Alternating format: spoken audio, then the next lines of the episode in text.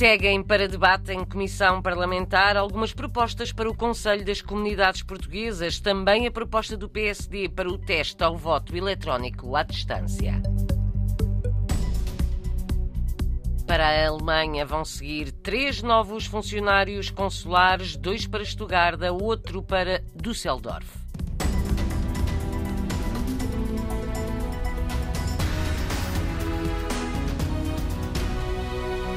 Parlamento aprovou um teste ao voto eletrónico à distância e o alargamento do voto por correspondência às eleições presidenciais e europeias. Foi apenas a luz verde do plenário. Agora a discussão vai continuar em comissão parlamentar. O projeto do PSD foi apresentado por Hugo Carneiro com o argumento da igualdade de direitos entre os portugueses que vivem no território nacional e os que vivem no estrangeiro. Para nós, os cidadãos residentes no estrangeiro são cidadãos de pleno direito e por isso o sistema eleitoral tem de se ajustar às particularidades em que se encontram.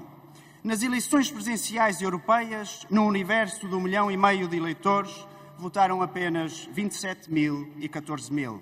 Mas nas legislativas, esse valor chegou a 173 mil votantes. Queremos, por isso, que estes eleitores possam votar também por correspondência nas eleições presidenciais e europeias, tal como acontece nas legislativas e como a Constituição o permite. Mas mais, queremos testar pela primeira vez na nossa democracia o voto eletrónico não presencial para os residentes no estrangeiro. A proposta do PSD para um teste ao voto eletrónico à distância passou com a abstenção do PS, o deputado Pedro Delgado Alves recomenda muita cautela. Recordo apenas que em França, onde a matéria foi utilizada para a eleição de deputados à Assembleia Nacional, houve impugnação em dois círculos, o que levou à reatribuição e repetição de três mandatos, precisamente porque a segurança e a fidedignidade não estava assegurada. E, portanto, em relação a um sistema que tem falhas, temos é que garantir que aquilo que introduzimos para os melhorar não traz ainda falhas mais gravosas e mais arriscadas no momento em que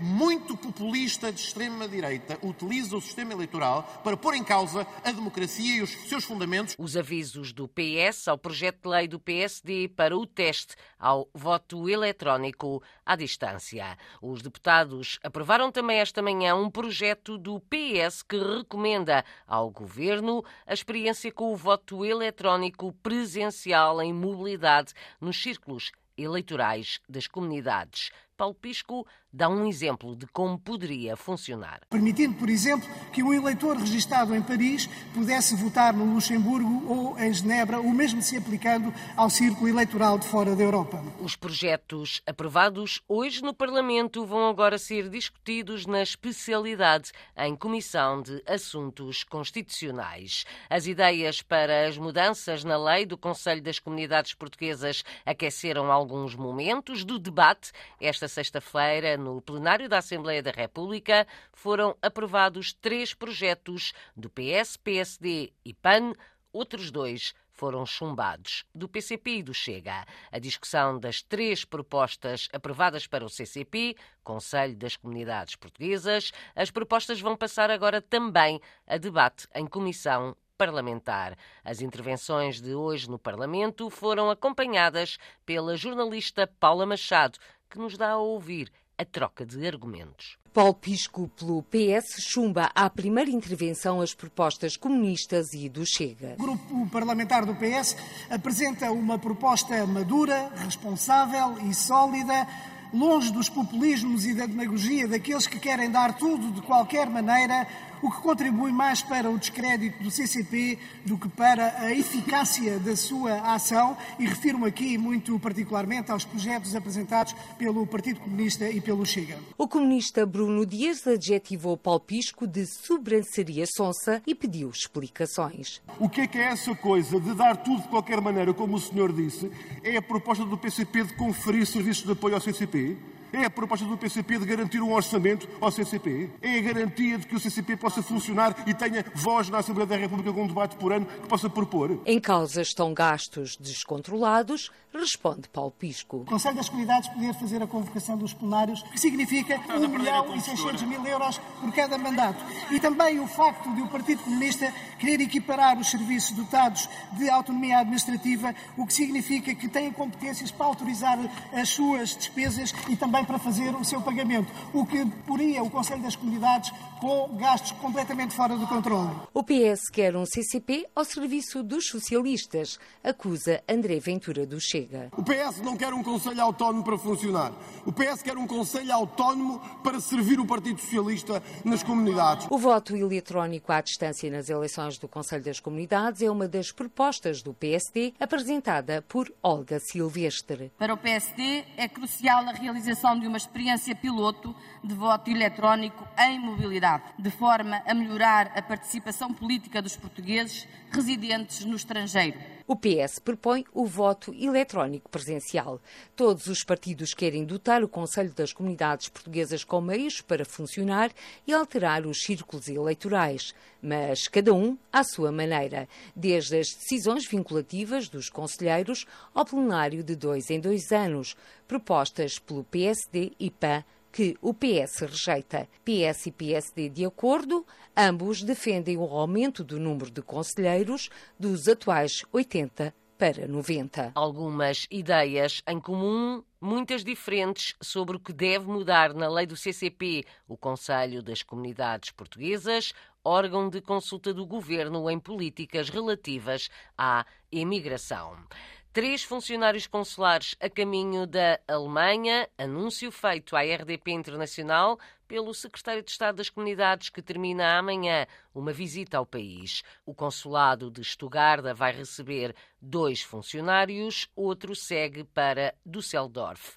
Paulo Cafofo anuncia também para o próximo ano a entrada em funcionamento da central telefónica para atendimento consular para a Alemanha. Enquanto nós não tivermos aqui o centro de atendimento consular, o CAC, que está previsto para 2024, criamos aqui centro de atendimentos locais, cada um dos consulados, que foi e é uma mais-valia para o atendimento via telefone ou via e-mail. Mas eh, nestes nossos eh, principais eh, consulados, nós também vamos reforçar os recursos humanos. Para ter uma ideia, eh, os maiores são Stuttgart e Düsseldorf. Aliás, Stuttgart praticamente tem metade da nossa comunidade portuguesa. Vamos reforçar com um técnico superior e um assistente técnico e em Düsseldorf também será reforçado com um técnico superior. Segue um funcionário consular para Düsseldorf, mas do serviço saíram dois recentemente. Outros dois técnicos vão ser colocados em Stuttgart. O secretário de Estado das Comunidades está desde segunda-feira na Alemanha, passou por várias cidades. Em Hamburgo assinou um protocolo para o ensino da língua portuguesa como parte do currículo de escolas alemãs, um processo que não é fácil, explica Paulo Cafofo. Assinei em Hamburgo um protocolo para o português como língua estrangeira no ensino integrado educativo alemão. E isto é muito importante porque uh, a nossa estratégia passa por jogar em diversos campos. O primeiro campo, que é o das comunidades portuguesas e lusodescendentes, é a prioridade, com a rede de ensino APE. Uh, temos aqui 35 professores. Visitei escolas falei com os alunos, falei com os encarregados de educação e a satisfação é grande e aqui a Alemanha será contemplada também no âmbito do nosso projeto de digitalização do ensino, todos os alunos terão tablets com conteúdos pedagógicos, com programas adequados para uma melhor aprendizagem uh, da nossa língua e da nossa cultura, mas outro campo em que jogamos é o campo do ensino integrado. Aqui na Alemanha o ensino não está centralizado e, portanto, nós temos de bater a várias portas para que uh, o ensino uh, português integrado possa cada vez mais ampliar. É preciso bater a várias portas na Alemanha para conseguir integrar o ensino de português em escolas alemãs diz Paulo Cafofo. Ao longo desta semana, entregou distinções a várias associações portuguesas no país. Algumas enfrentam dificuldades. O futuro poderá passar por uma federação que teria vantagens, considera o secretário de Estado das Comunidades. Por vezes as associações têm um papel e uma atuação pouco individualizada e eh, seria bom que organizassem não só atividades conjuntas, mas também ganhassem escala em termos administrativos e o que o Governo está disposto a apoiar uh, naquilo que for necessário para federar, enfim, ou, ou, haver aqui uma estrutura supra que possa ser utilidade às associações, sem elas perderem sua identidade, nem a sua autonomia e independência relativamente à organização de eventos ou do mesmo próprio funcionamento interno. Mas, se calhar, aqui ganharmos um maior peso até para com as autoridades alemãs se houvesse aqui alguma federação, enfim, ou outra forma de congregá-las para eh, melhor poderem sobreviver, mas também para terem eh, melhor exposição. Declarações à jornalista Paula Machado, do Secretário de Estado das Comunidades, que hoje se encontra em Stuttgart. A União Portuguesa de Hagen recebeu ontem a placa de honra de mérito das comunidades portuguesas. Foi uma surpresa para dirigentes e associados, conta António Horta. Foi uma surpresa para nós e eu fiquei surpreendido, mas ao mesmo tempo fiquei muito contente desta associação ser condecorada com essa placa de honra, porque por fim é um reconhecimento do trabalho que todos ali têm. Parecendo não, ontem, por exemplo, estavam três senhoras na cozinha, uma delas já ajuda na cozinha há 40 anos, não é? E isto é um, um reconhecimento do trabalho que as pessoas ali têm e do trabalho que durante o ano uma associação desenvolve, porque uma associação é um elo de ligação da, da comunidade. O que é que faz esta União Portuguesa de Hagen? Que atividades é que promove? Agora, por exemplo, dia 11 de março, vamos fazer o, o, jantar do Dia da Mulher. No dia 4 de junho vamos ter o terceiro encontro de concertinas e cantares ao desafio, coisa única na Alemanha. António Horta, alentejano muito dedicado à União Portuguesa de Hagen, que tem um rancho folclórico, apoia uma fanfarra e tem ainda nas suas instalações uma discoteca, uma forma de atrair os mais novos.